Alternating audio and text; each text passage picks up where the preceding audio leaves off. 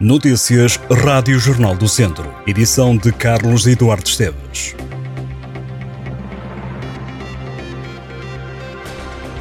O Serviço de Urgência Básico de São Pedro do Sul voltou a fechar portas esta sexta-feira por falta de médicos. Uma situação que se verifica há meses. A dificuldade em contratar médicos parece ser o grande entrave para o normal funcionamento do serviço.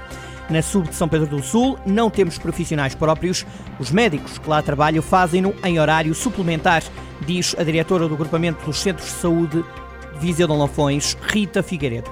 A responsável esclareceu que o Serviço de Urgência Básica de São Pedro do Sul tem necessidade de contratação de profissionais externos e isso é uma competência da Administração Regional de Saúde do Centro.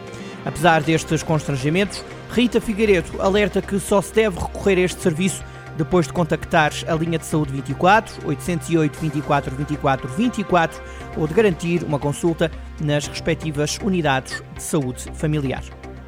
A Federação Nacional de Professores lançou esta sexta-feira um outdoor no IP3 a lembrar o tempo de serviço congelado e alertou que o novo ano letivo poderá ter um impacto nas escolas pior do que o anterior.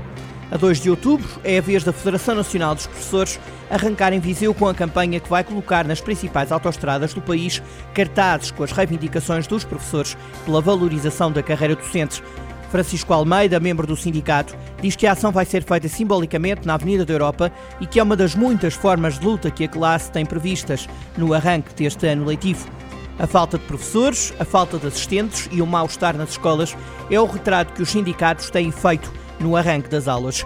O ano letivo inicia em várias escolas já na próxima semana. Os professores prometem lutar até à apresentação da proposta do Orçamento de Estado a 10 de outubro, com greves e manifestações. Na freguesia de Oliveira do Mondego, ao lado do IP3, que liga Coimbra a Viseu, a FNE inaugurou o outdoor de lançamento do IP 6623, em alusão ao tempo de serviço que o governo ainda não contabilizou aos docentes para efeitos de subida na carreira.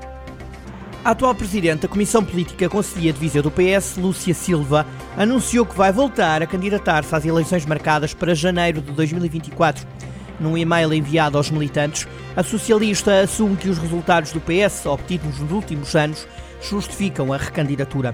A socialista lembra que nas últimas eleições europeias, em 2019, o PS ganhou pela primeira vez no Conselho de Viseu, tal como aconteceu nas legislativas de 2022.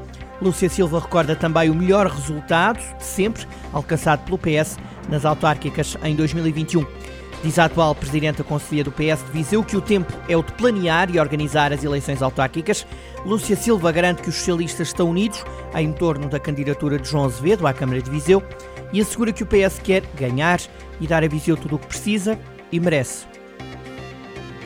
O Académico de Viseu empatou um golo com o Aroca num jogo particular. O Aroca, que é atual sétimo classificado da Primeira Liga, beneficiou de um autogol de João Pinto, defesa central do Académico.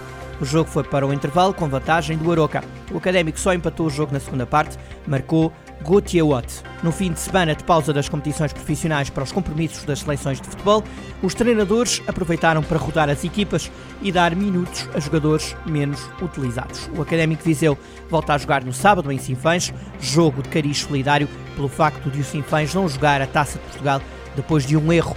O apito inicial está marcado para as 4 da tarde. Toda a receita vai reverter para a equipa do norte do distrito. Começa este sábado a segunda edição do Festival Palcos, em Vozela. A iniciativa apresenta quatro peças de teatro até ao dia 30, no Cineteatro João Ribeiro. Os espetáculos estão todos agendados para as nove e meia da noite. O evento quer dar a conhecer o teatro que se faz na região de Lafões, mas com a visão aberta a receber trabalhos vindos de outros pontos do país. Nesta segunda edição passam pelo festival 27 atores. A companhia Visionarte de Viseu abre o festival com Elas. O evento termina com A Tasca, encenado pela ATEF no dia 30. Os bilhetes custam 4 euros.